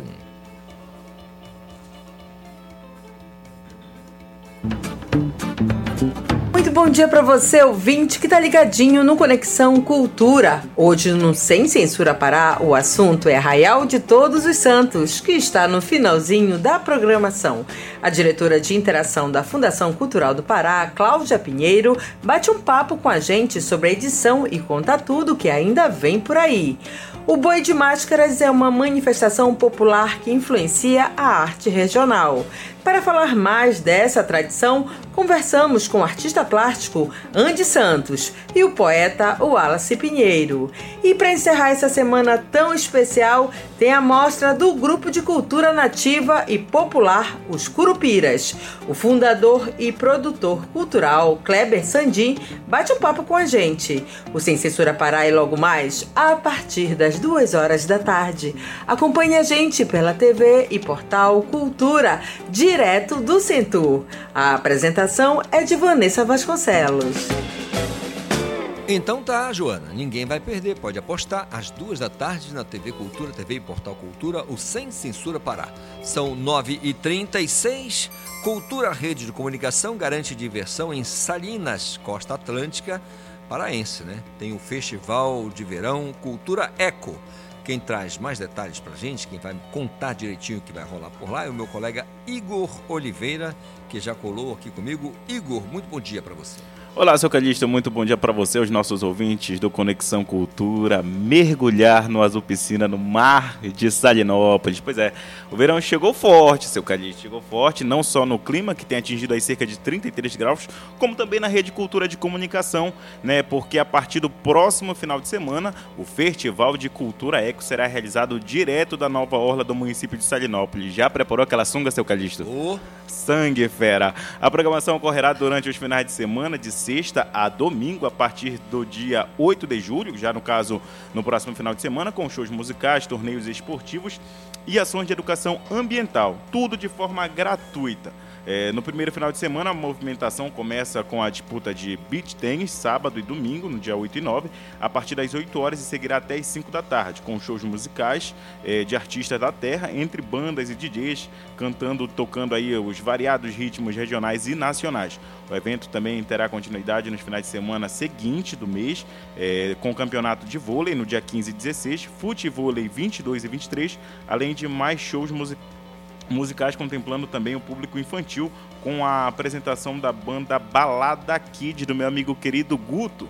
E no dia 30 de julho, já findando o mês de julho, que ainda nem começou, a, ocorrerá aí as finais do, da competição esportiva com premiação para as duplas de cada categoria e também com a transmissão ao vivo pela TV e portal Cultura do Pará. A Rádio Cultura, nossa 93,7, a nossa rádio querida que mora no coração dos paraenses, estará com um estúdio montado no Atalaia, gerando aí conteúdos e interagindo com o público diretamente da Feira do Empreendedor.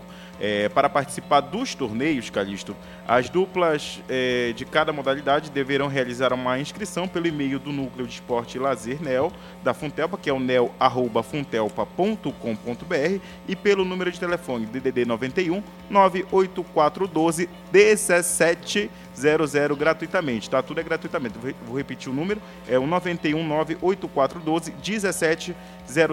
A diversão é garantida, já é garantida e mais a, a responsabilidade também é fundamental, Calixto. Por isso, o festival também vai levar para o balneário é, amostras e ações ecológicas com o Playground Sustentável, que será disponibilizado para fazer a alegria de crianças a partir de 7 anos com atividades lúdicas e jogos interativos feitos de material reciclável, além de mini, é, de mini é, oficinas de construção de brinquedos é, a partir de resíduos sólidos. Também haverá distribuição de sacolas biodegradáveis para estimular a conscientização de recolhimento do lixo nas praias. Então é isso, cara. Isso vai ser uma grande festa lá na Atalaia. Você já preparando aí sua boia, você que vai ficar lá de boa na lagoa e a gente trazendo todas as informações aqui no nosso Conexão Cultura. Volto contigo. Como diz o nosso caboclo, cesse, né, Igor? Mas não é não, parceiro. Tem muito serviço. Anote, 9 horas mais 39 minutos. Professor Marco Antônio Moreira, nosso baita crítico de cinema, com um comentário e a agenda da sétima arte para a gente nesse fim de semana.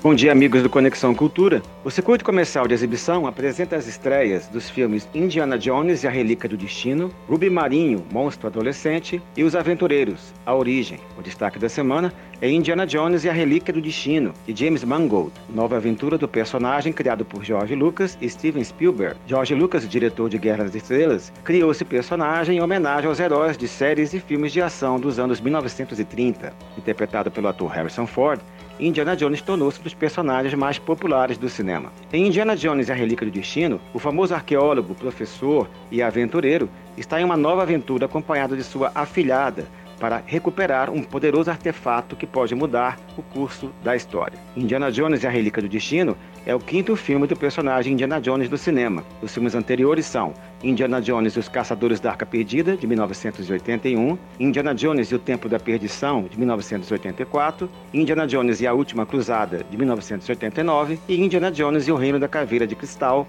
de 2008. Indiana Jones a Relíquia do Destino é a última produção de Harrison Ford como Indiana Jones e teve estreia no Festival de Cinema de Cannes em 18 de maio de 2023. É o único filme da franquia que não foi dirigido por Steven Spielberg, que assumiu o crédito apenas como produtor executivo. Continuam em exibição os filmes com boa frequência de público, como Elementos, The Flash, A Pequena Sereia, Transformers, O Despertar das Feras e Que Horas Eu Te Pego.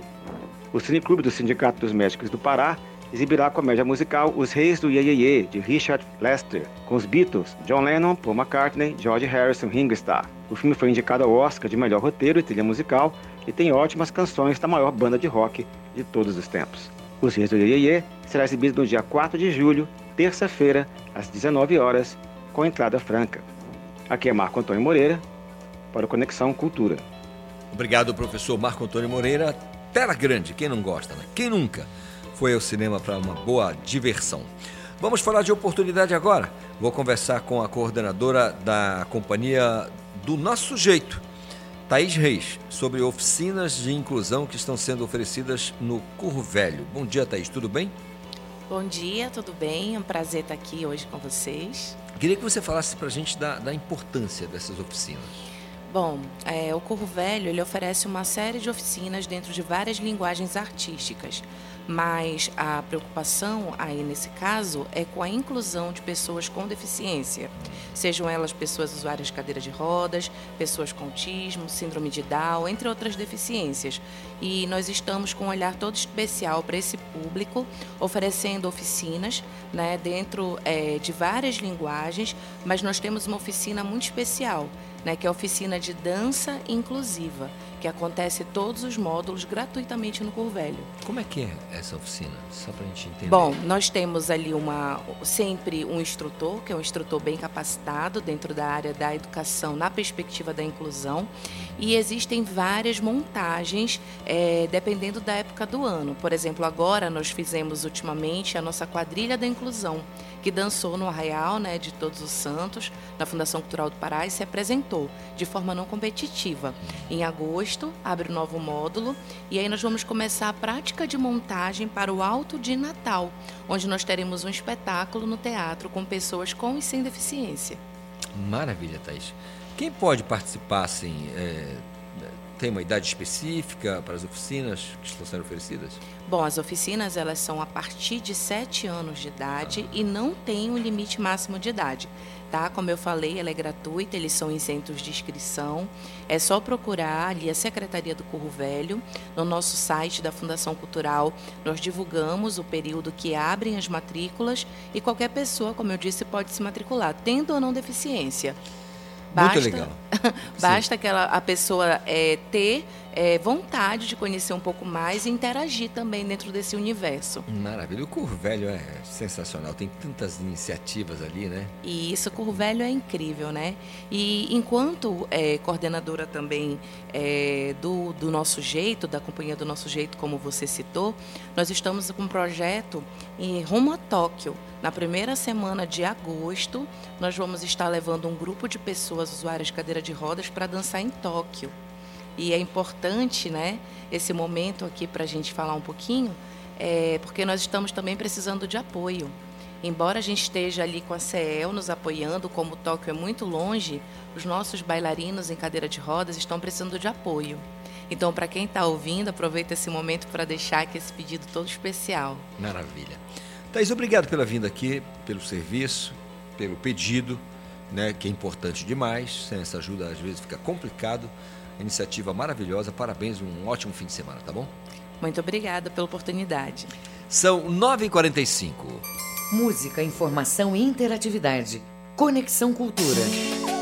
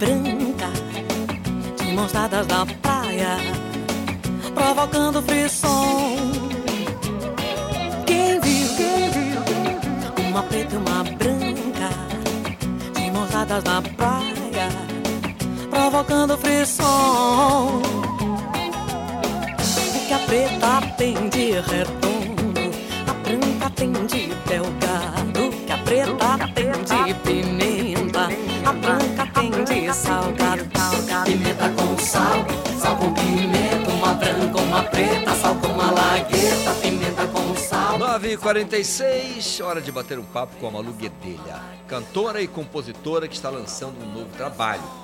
Lançando o primeiro álbum, o primeiro disco autoral, Fagulha. Bom dia.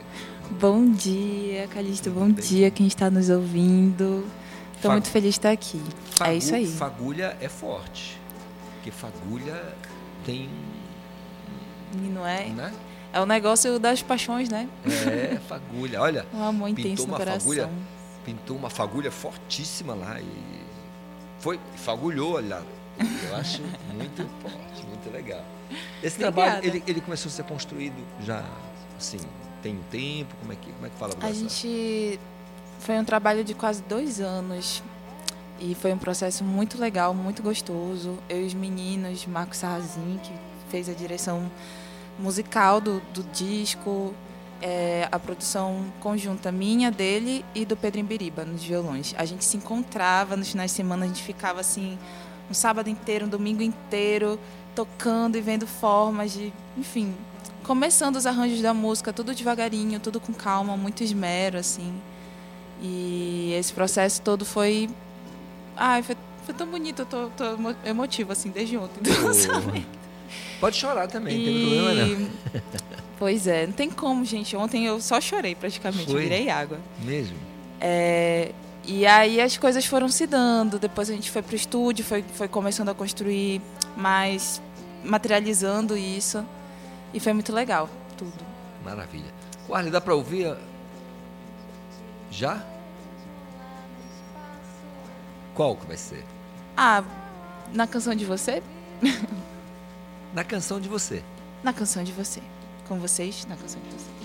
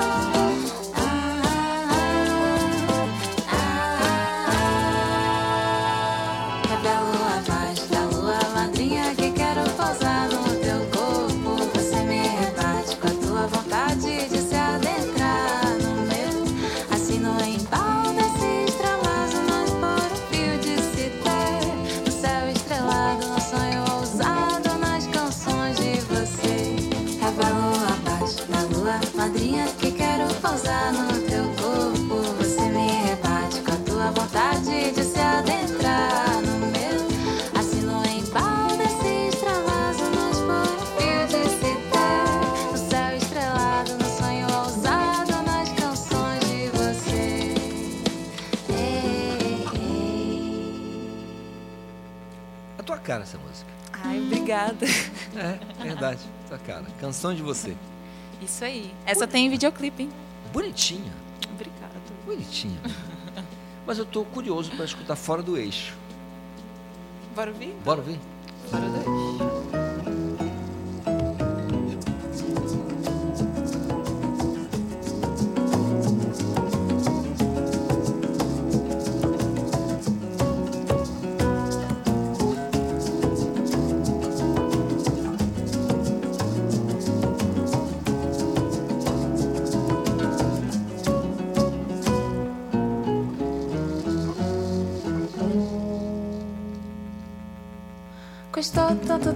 Subir assim, imaculável sentido. Tão bonito quando bate o perigo. Me engole é peçonhento, me engole bagunça dentro de mim. Por fim, quero ser a primazia, o teu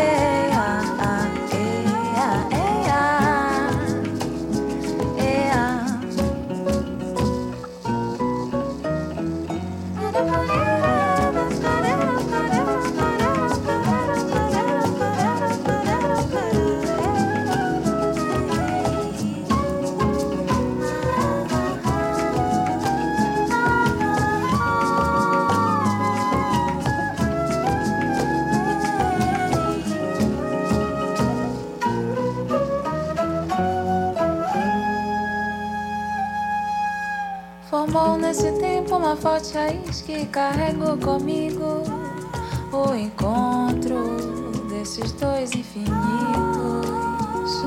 Vem a hora, mesmo tarde, se revela como quem está à vontade. Aqui, a ideia que é frágil, que afrouxa esses laços de ser única pra ti.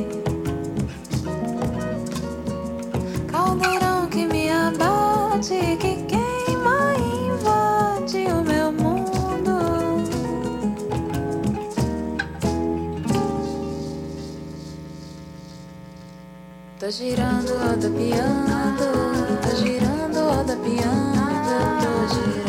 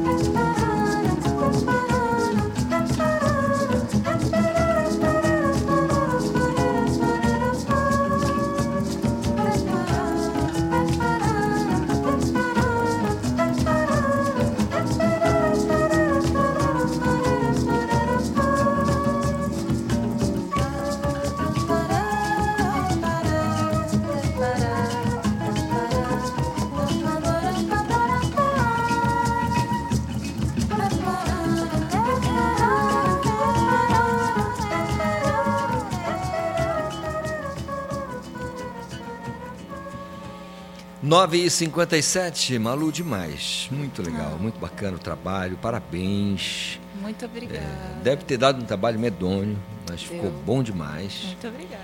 Como é que faz para achar para plataformas digitais? É Gente, ser? procurem por Malu Guedelha, Fagulha, já está disponível em todas as plataformas, inclusive a primeira música que a gente ouviu na Canção de Você tem um clipe, então vão lá conferir no YouTube, na Canção de Você, Malu Guedelha.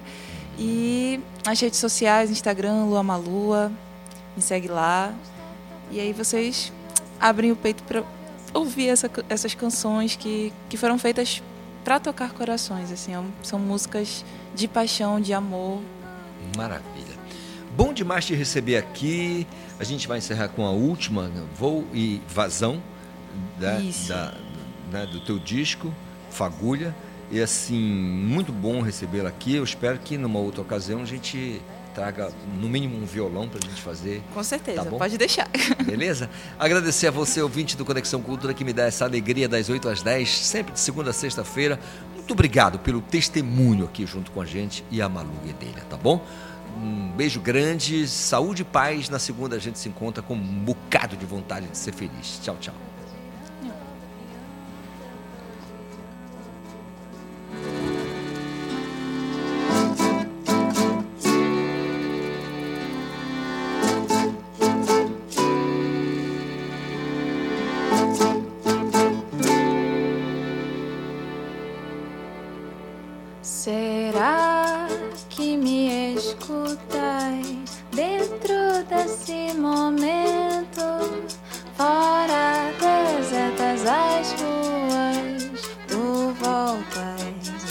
Pensamento.